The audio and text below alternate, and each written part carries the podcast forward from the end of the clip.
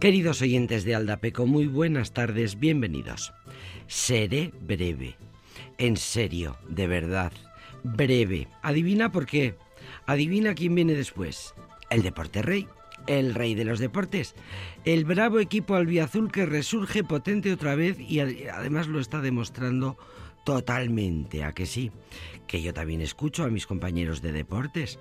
Así que seré breve, solo hasta menos cuarto, me daré prisa, que luego viene el Alavés. Pensando en el tema de hoy, por cierto, pensando en el tema que nos trae nuestro colaborador Ander Prieto de Garay, con quien comparto apellido, por cierto, a todo esto, pues rescato una entrevista de hace ya unos cuantos años, 14 exactamente, el tiempo pasa que es un horror, una entrevista a una crítica de arte de nombre Rosa Olivares conocida en la ciudad, la visitó con frecuencia en el año 2002 había hecho un informe encargado por el ayuntamiento sobre el arte en la ciudad.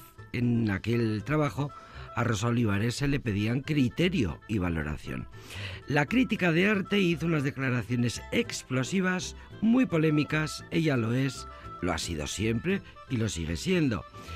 Puso a caldo prácticamente todas las esculturas de la ciudad y solo salvaba dos, dos obras escultóricas abstractas, las que os podéis estar imaginando.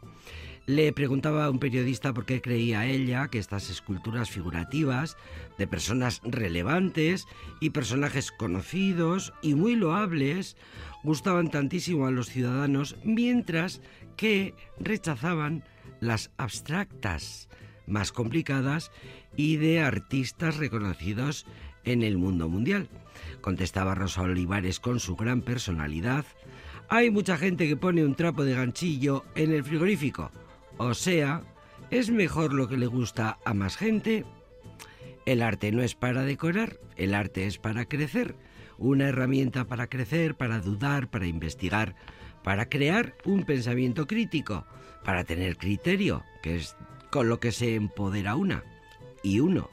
El tema elegido para hoy por Ander eh, Prieto de Garay me lleva a recordar estas polémicas eternas sobre esta plaza victoriana que ha sido siempre objeto de polémica desde el mismo año de su construcción, en 1975, cuando se derribó el antiguo edificio de la Plaza de Abastos de la ciudad, lo recordaréis. Para que veas cómo son las cosas, la Plaza de Abastos, a su vez, había sido rechazada en su momento por los comerciantes vitorianos porque querían seguir con sus costumbres y su modelo tradicional de comercio pequeño. O sea que tampoco la plaza de Abastos había tenido apoyo de los vitorianos, que sin embargo al pasar de los años se rasgaron las vestiduras cuando se anunció el derribo de la plaza de Abastos por vieja y obsoleta. Claro que el paso del tiempo la había convertido en edificio icónico dentro del ensanche vitoriano. Y fueron muchos los que se opusieron al derribo, pero no sirvió de nada. Tras la demolición surgió un espacio de geometría triangular en pleno centro de Vitoria. En él convergían las calles importantes del centro. Aquella obra era una bicoca para cualquier arquitecto poder crear algo allí, un sueño. Qué cosa tan ciudadana, por otra parte, la de criticar y dar la espalda a auténticas obras de arte. Luego vamos a hablar de ello con Ander. No nos ponemos de acuerdo para comprar el sofá como para hacerlo en la ciudad. Pero recordemos, el arte no es para decorar, sino para pensar, para crear, para crecer. Nos vendrá muy bien escuchar la visión y la nueva mirada urbana de un joven licenciado en Historia del Arte, apasionado observador de obras de arte con las que establece un diálogo, las pone en un contexto musical, un buen truco, un buen recurso pedagógico que a veces utiliza con sus alumnos, buena idea, engancharte a una música que te lleva por el arte. Ese es el plan. Cuando le escuchemos, por cierto, cuando le escuchemos todo lo entenderéis, todo tendrá sentido. Os invito ahora, ya que hablamos de esculturas, os invito ahora a deleitaros con el gran Javier Crae, sus letras arte puro. Hablando de esculturas, Javier Crae, Villatripas.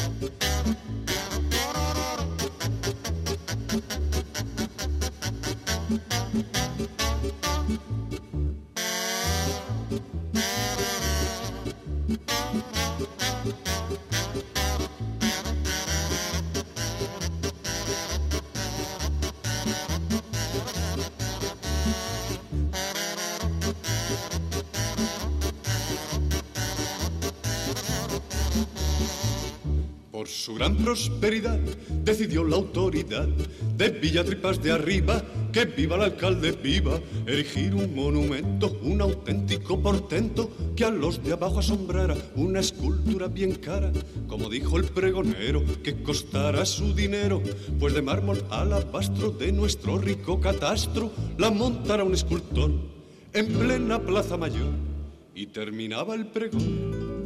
Será una gran erección Thank you.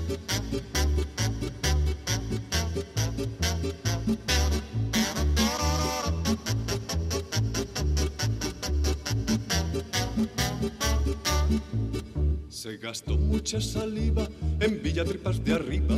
La gente andaba tan fatua con la cosa de la estatua y había gran emoción cuando la inauguración.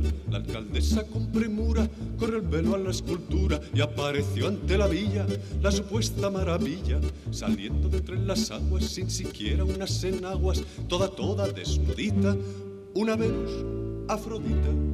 La erección no estuvo mal satisfizo al personal.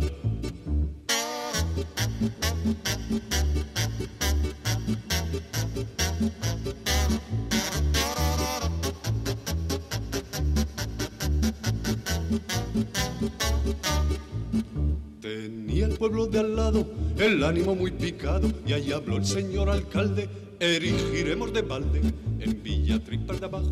Se suple con desparpajo por parte del vecindario la falta de monetario. Vecinos de este lugar, hay que vencer o ganar. ¿Estáis dispuestos a todo por sacudiros el lodo de esa Venus afro leches? Alcalde, lo que nos eches, respondió la población con una gran ovación.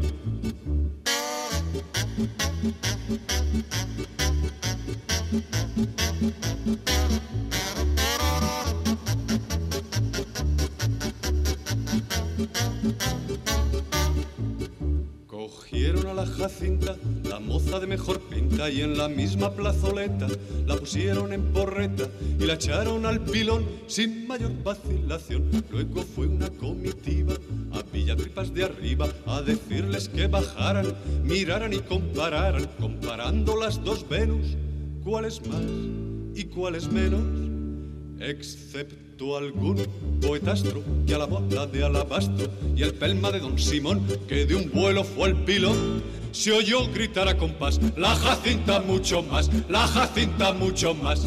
Y con grandiosa vehemencia añadió la concurrencia sobre todo los varones, que en lo tocante a erecciones, la Jacinta en el pilón, matarilerilerón.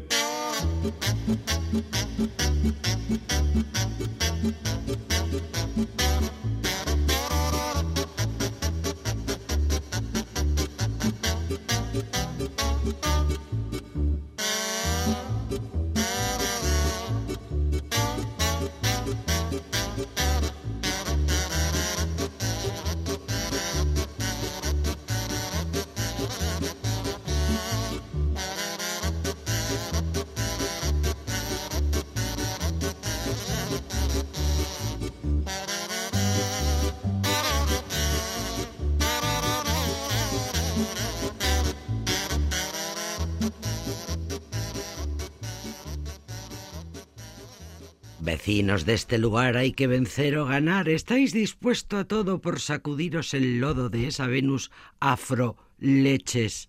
Alcalde, lo que nos eches respondió la población con una gran ovación. Pues de esculturas hablaremos siempre que escuchamos a Javier Crae nos quedamos con las ganas y nos preguntamos, pero ¿por qué no lo escuchamos todos los días? Es una maravilla, es, una, es arte puro este, este gran autor Javier Crae Villatripas, se llama la canción y de esculturas hablaremos. Ander Prieto de Garay nos hará una visita guiada entre esculturas, con música maravillosa, enseguida, aquí en este programa que se llama Aldapeco. Sagara yo de la sagara yo de la sagara yo de la yo de la yo sagara yo de la sagara yo de la sagara yo de la yo de la yo sagara yo de la sagara yo de la sagara yo de la yo de la yo sagara yo de la sagara yo de la sagara yo de la yo de la yo sagara yo de la sagara yo de la sagara yo de la yo de la yo sagara yo de la sagara yo de la sagara yo de la yo de la yo sagara yo de la sagara yo de la sagara yo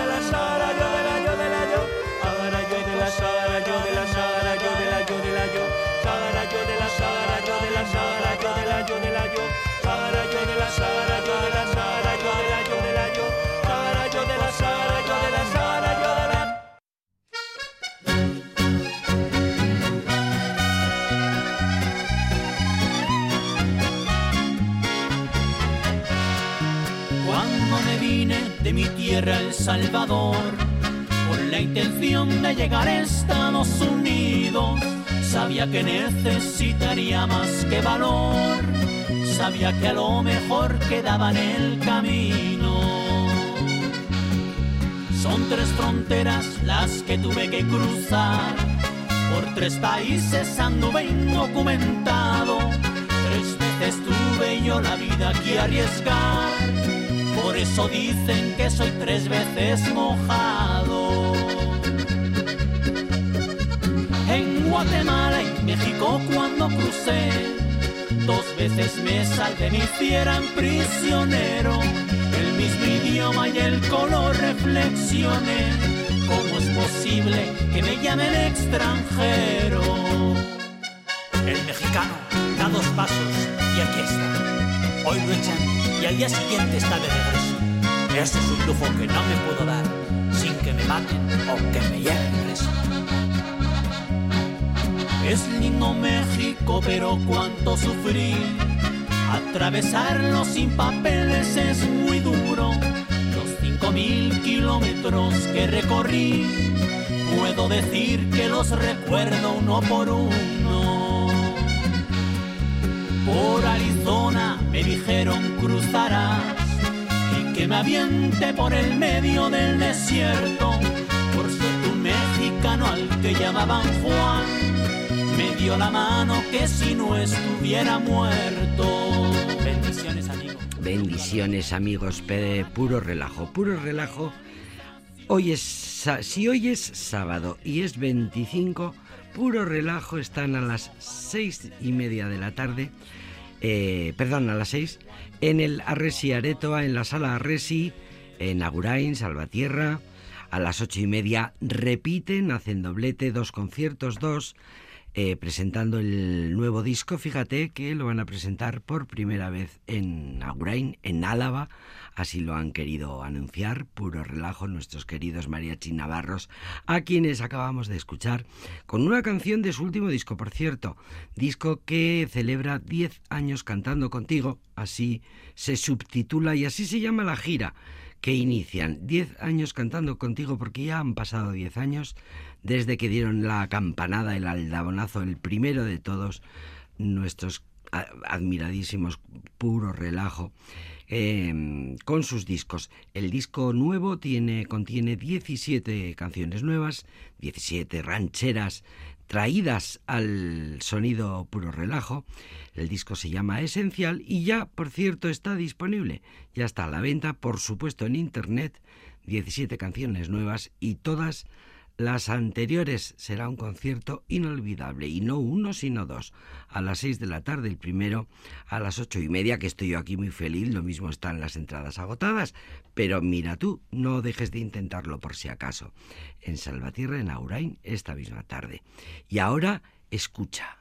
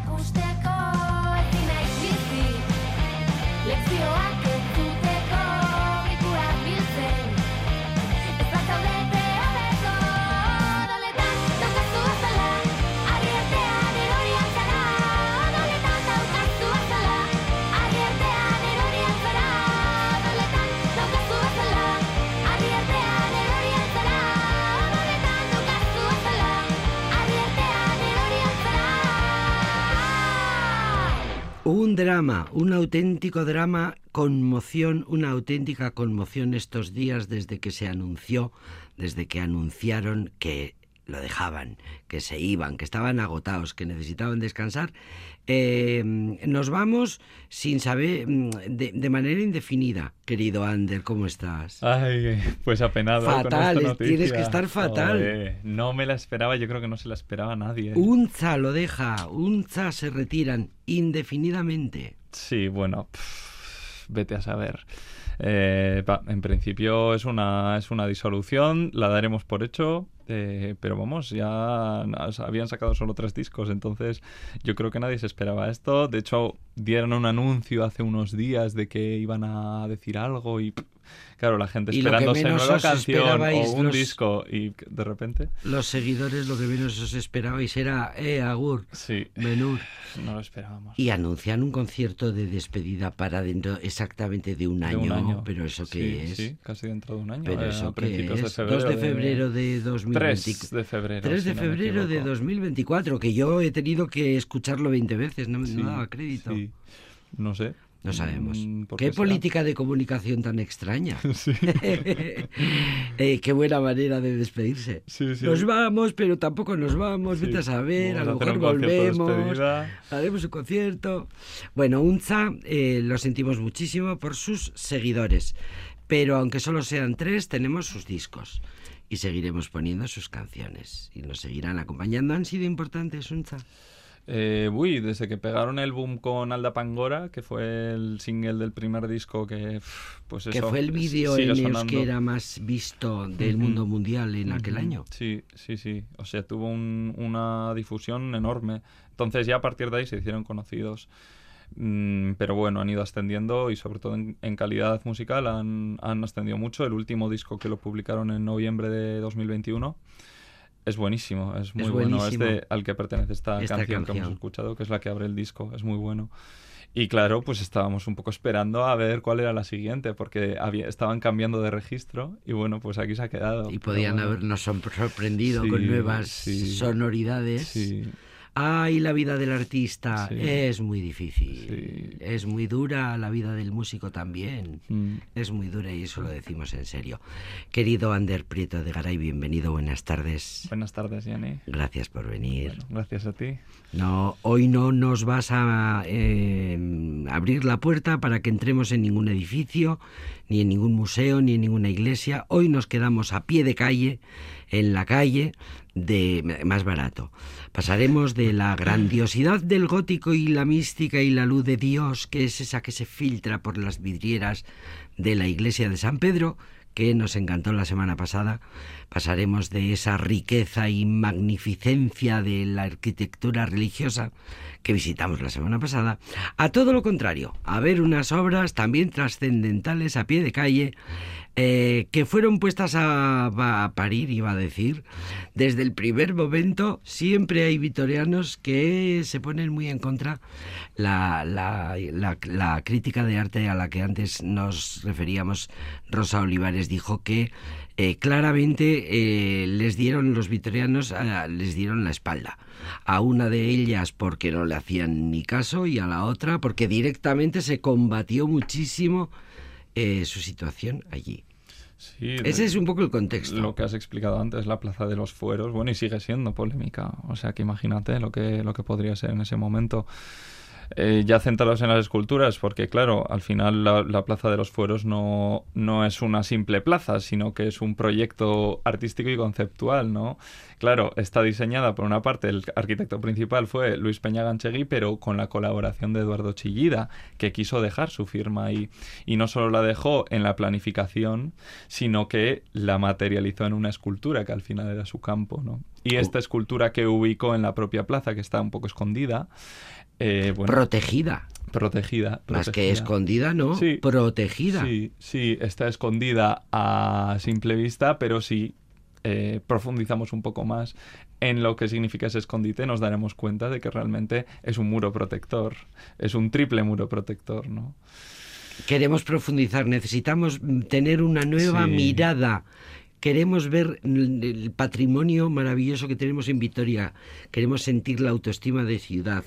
Danos, por favor, esa nueva mirada que, necesito, que necesitamos tantas veces para ver nuestras obras de arte mejor, con mejores ojos. Bueno, pues a ver, para empezar, en no quedarnos en que el arte público, en este caso la escultura pública, tiene que ser algo que reconozcamos, algo que nos llame la atención, sino que es algo expresivo, algo que va mucho más allá. Claro, es lo que al final conlleva la, el arte abstracto en general, que bueno, siempre ha sido incomprendido, sigue siéndolo hoy en día, y más si se lleva al plano de la escultura, porque igual en pintura lo, estamos más acostumbrados. Rosa Olivares decía, todas las esculturas que hay miles y ahora, bueno, esto es del año 2008, esta entrevista, pues fíjate ahora. Eh, todas las figurativas les encantan, a todo el público vitoriano les encantan estas, a todos estas, y sin embargo las, las dos abstractas de grandes escultores de fama internacional. Sí, eh, hay bastantes más abstractas pero bueno, centrándonos en estas dos, ¿no? que al final son de Jorge Oteiza y Eduardo Chillida, que son los dos escultores más famosos internacionalmente eh, del País Vasco. ¿no? Claro, nos puede llamar mucho la atención el caminante, el minotauro, que es este torero que está sentado en la calle Dato. Uy, pero vemos una escultura abstracta y decimos... Eh, ¿Y esto qué es? Esto, esto que tengo delante, que, que me está transmitiendo? Bueno, pues eso, lo que hemos hablado antes en la, esta escultura que está en la Plaza de los Fueros, protegida por varios muros, ¿no? Una escultura que además es de acero, está dividida en dos secciones, aunque sea todo una escultura eh, en un mismo bloque, ¿no? Pero en la parte baja vemos un bloque eh, cúbico de acero, ¿no? Que, digamos, representa esa fortaleza de los fueros. La mole. Sí, la mole, eh, la protección, la firmeza, pero que luego subimos un poco y la segunda mitad de la escultura son esos filamentos que ya se deconstruyen, que sigue siendo el mismo acero, pero que ya se funden con el vacío, ¿no? Y se van entrelazando entre ellos claro, ¿qué nos da a entender? Y esto yo no sé si está escrito, pero creo que es una interpretación viable, que es que al final esa fortaleza de los fueros también es un algo maleable, dinámico, algo, dinámico que mm, seguirá respirando con el tiempo, porque eh, recordemos que la plaza es un encargo que se le hace expresamente al escultor y al, y al arquitecto. Eh, la plaza va a ser, es un encargo de la Diputación Foral de Álava, en homenaje a los fueros. Sí, y todo... Piedra angular y fundamental de la idiosincrasia nacionalista y alavesa. Sí, sí, y esta escultura también es lo que nos da a entender, ¿no? La fortaleza de, los fueros, pero el dinamismo, la modernidad, que es lo que se representa en esta parte alta, que es cuando se funde el acero fuerte, ¿no? El acero inquebrantable con el vacío. Claro, un vacío que eh, no lo inaugura Chillida y de hecho no es el principal representante de, los escultores que trabajan con el vacío. Esto ya viene dándose desde principios del siglo XX, pero en el arte vasco se eh, manifiesta con principal eh, firmeza con Jorge Oteiza, ¿no? que es digamos el antecesor. Que es un poco el, eso es, el precursor de esta... Eh, y hablando de lo duro que es ser artista, Jorge Oteiza vive muchos años más, pero se retira en 1957. Se retira de su experimentación artística, que es justo cuando más fama internacional tenía, fue cuando ganó la Bienal, eh, el premio a Mejor Artista Internacional en la Bienal de Sao Paulo, en el 57. Se retira una vez que ya consideró finalizada su experimentación, sobre todo con el vacío, que es eh, la práctica artística que lleva a cabo eh, bueno, en su etapa final. Ya la fue inaugurando en años anteriores, pero en sus años finales de, no digo de vida, sino de eh, producción, es bueno cuando más trabaja con ello, ¿no? Y se manifiesta sobre todo o se, se materializa con principal insistencia en las cajas metafísicas, que es la otra escultura. A la que nos llevas ahora, nos vamos de los fueros a la plaza del, Museo Artium. Sí, eh, y de hecho está ahí colocada desde 2003 pero la escultura el es de... museo se lo pidió a la DIPU. Sí. Le dijo a la DIPU, mm. esa caja metafísica de Jorge Oteiza que tenéis en ese jardín, que no le hacéis ni caso, venga para acá, que tenemos un museo estupendo. Sí, la escultura es del 58, pero en el 77 ya se colocó en los jardines de la Diputación, pero bueno, pasó un poco sin pena ni gloria y acabó, de hecho, deteriorada. Y ya a partir de 2003 pues pasó a ser colección del museo Artium, pero la podemos ver en la calle. Y a mí es una que siempre me ha llamado la atención. Eh, yo recuerdo, me recuerdo a mí mismo jugando en esa propia escultura, subido encima, que me dio un Entrando. golpetazo Ah, eh, sí. cuando salté de ella así. Bueno, una Golpetazo, bueno, una me, brecha. me hundió la Arti- frente. Pues ahí empezó tu carrera como historiador del arte, o sea, no hay duda. Es posible, ahí se me, se me metió por la cabeza literalmente. O- Jorge Teiza te marcó. Sí. sí, sí, sí. Te marcó. Sí, sí, me marcó vamos, Para el en futuro. sentido literal. Qué maravilla. Y, y de hecho lo que, en lo que trabaja en esta caja metafísica, que al final es una más de toda la serie que tiene, ¿no? Es una de las esculturas. Esta se llama Mirador Mirando, pero bueno, lo que trabajó en general en las cajas metafísicas fue el vacío. Y de hecho el vacío no es algo secundario, sino que es el principal protagonista de estas, de estas esculturas. Se llaman de hecho cajas metafísicas para indicar que contienen algo en su interior. Claro, Caja, contienen... caja Sí. quiere decir que dentro Claro, Hay eh, algo. tiene un contenido, ¿no? En este caso el contenido es el vacío, pero lo es, es un contenido, por lo tanto es eh, un elemento que tiene energía, eh, es trascendental, es inaccesible, pero está ahí. Y la caja lo atesora, la caja lo enmarca. Esos, eh, esas planchas de acero con eh, las que está hecha esta escultura no dejan de ser, digamos, un envoltorio, ¿no? Eh, es una caja entrecerrada en sí que alberga un espacio trascendental, inaccesible, pero que es visible. que era un poco el, en lo que estaban todos los eh, artistas en esos primeros décadas del siglo XX, Sí. con la mini, esta cosa de desproveer al Sí. arte de todo tipo de artificio, de todo tipo de ornamento, el ir a la, el- la de, constru- de construir y dejar- Desmaterialización. desmaterializar Sí. y, y limpiarlo todo y dejar la esencia, Sí. algo por ahí iba la cosa. Sí, sí, vamos, esto se viene dando desde principios del siglo XX, con artistas como Henry Moore, por ejemplo. En el contexto español, Julio González fue también un representante muy conocido ¿no? de, de esta desmaterialización de la escultura, que en, en muchas ocasiones no implica abstracción, sino que de la propia figuración se va eh, deconstruyendo todo, se va llevando a la mínima expresión, a los elementos primarios. a la mínima expresión. En el caso de Oteiza, esta mínima expresión pasa a ser abstracta. Pasa de eh, un elemento figurativo a, realizar un ejercicio de síntesis hasta que todos esos elementos ya pasan a ser eh, abstractos, pasan a un mundo eh, no figurativo. ¿no? Y en este caso incluso continúa en eso, no se conforma con la pura abstracción, sino que la materia de esa abstracción la deconstruye y entonces la materia pasa a ser un elemento secundario para dejar paso al vacío al espacio libre, al espacio que podemos ver, pero que nos tenemos que imaginar y lo tenemos que interpretar como algo trascendental, como algo prácticamente religioso. Religioso, religioso, religioso, evidentemente. Sí. Eh, a Oteiza en la cabeza también le sobrevenía mucho un pensamiento, una, una sublimación, por ejemplo, del nacionalismo vasco. Le venían eh, unas influencias también filosóficas que estaban muy en la época, ¿no? Y eran, eran los tiempos. Eh, tenemos dos eh, esculturas eh, abstractas importantísimas, una en la Plaza de los Fueros, que si la hubiéramos mirado desde el principio de otra manera no hubiéramos hablado tan mal ni de ella ni de la plaza. Y tenemos otra de Jorge Teiza en la Plaza del Museo Artium. Vamos a volver enseguida por ellas. La propuesta, el contexto musical en el que nos envolvemos. Mira, para entender el vacío de Oteiza necesito escuchar la primera canción. Preséntenosla, por favor. Bueno, pues eh, este acercamiento a la música pop en esta ocasión la he propuesto desde el concepto Motomami de Rosalía, tan polémico también, que dio mucho que hablar, pero que también tiene resonancias artísticas muy profundas. Eh, y que también nos permite contemplarlo desde este punto de vista de, por una parte, la desmaterialización de ornamentos artísticos, de ornamentos sola. instrumentales. Ella sola en el Ella sola escenario. enfrentada en muchas ocasiones al vacío, ¿no? que es Sí, aquí eh, donde he hecho el enlace. Y eso se ve en muchas canciones, eh, por ejemplo, canciones que tienen sus instrumentales muy reducidas y muy distorsionadas y la voz que se que destaca sobre ellas, Se ¿no? impone. y que la música la tiene como una simple base, ¿no?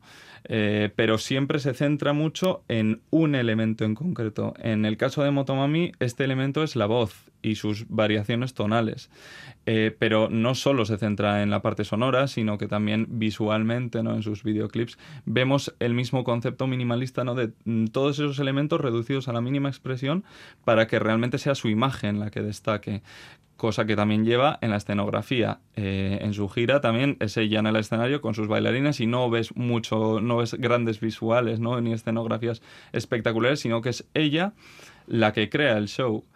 No hay- una banda, no hay orquestas. Sí, eh, y- No hay músicos. Eso es. Entonces este concepto se lleva a todas las partes de Motomami. No es simplemente un disco que escuches, sino que un disco que implica también eh, em, la parte audiovisual, que implica la parte escenográfica, que implica la parte textil también, ¿no? Los bailarines que son los que ayudan a que la- el sonido se, se sienta de otra manera. Los bailarines Sí, sí. transportan, transportan maravillosamente la voz. Sí, de- también son una parte fundamental en, en- en esta era, Motomami.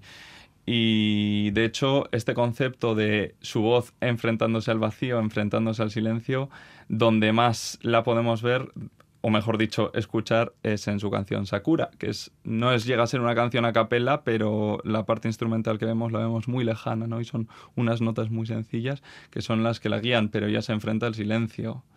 Y con su voz. Y el silencio es el vacío. Eso es. Y con su voz nos consigue eh, cautivar.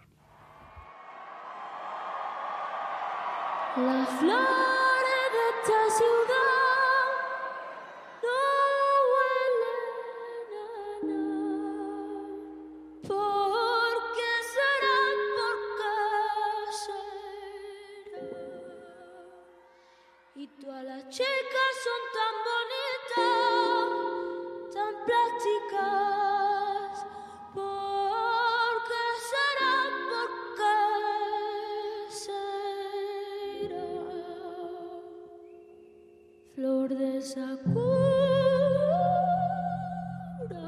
flor de Sakura. Ser una popstar nunca te dura. Flor de Sakura, flor de Sakura.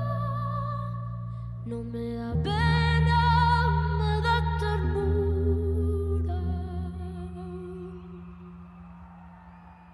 para siempre, pues ser una estrella y brillar. Vi a reírme cuando tenga ochenta y miré para atrás. Nunca me ha dado miedo la risa de un loco. Más miedo me da que miente o el que ríe poco. Si tienes 60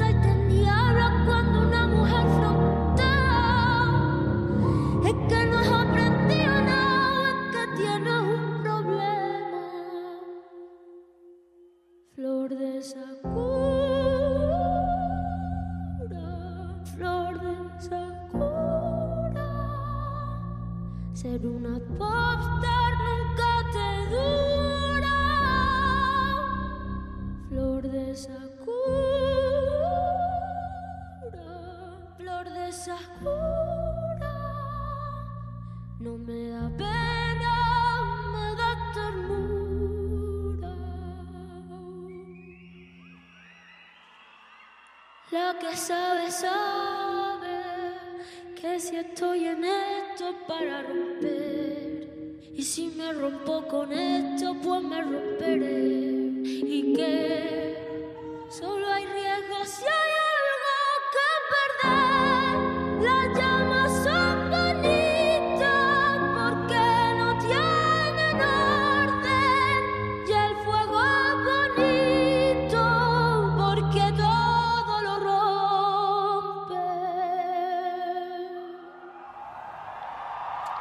Visita guiada hoy con Ander Prieto de Garay por entre esculturas, eh, por la abstracción hacia el vacío, el Sakura de Rosalía que nos pone los pelos de punta, otra manera de ver el arte, otra manera de ver el patrimonio artístico que tenemos en Vitoria, otra manera de apreciar todo.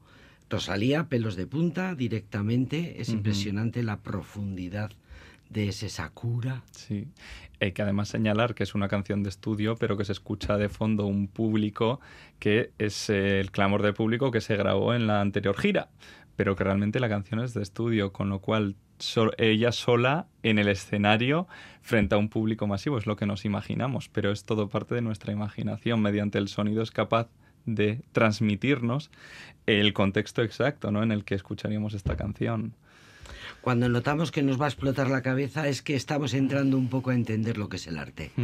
Eh, como decía, eh, bueno, como dicen los artistas, no es para decorar, es para, que para pensar, para romper esquemas, para romper prejuicios y para crecer y para tener criterio. Y en este caso, ¿por qué no valorar visualmente la abstracción y la escultura desmaterializada mientras gozamos eh, pues musicalmente ¿no? de sonidos simplificados hasta su máxima expresión? Perdón, eh, hasta su mínima expresión. Hasta su mínima expresión, el vacío, el vacío que nos ha traído hoy, Bravo equipo albeazul, te, que ha resurgido potente otra vez y lo tenemos aquí esperando. Pues Así que hoy toca fútbol rey, eh, no, el deporte rey, el deporte rey. Así que a lo mejor tú naciste cuando el Alavés subió a primera después de mogollón de años en segunda. Eh, pues si fue en el 98, creo que sí. a ver si resulta que va a ser también el Alavés otra cosa que te ha marcado a ti, junto con... Hombre, claro, esto lo mamo desde junto casa. Junto con el golpetazo que te pegaste en la escultura, en la caja metafísica. Es poético y todo. De Jorge Oteiza. Qué bonito rato, qué buena. Ahora lo miraré todo de otra manera, querido Ander Prieto. Pues oye, me alegra, esa, esa es la intención. Gracias. El sábado que viene, otra visita. Gracias a ti, Jenny. Gracias.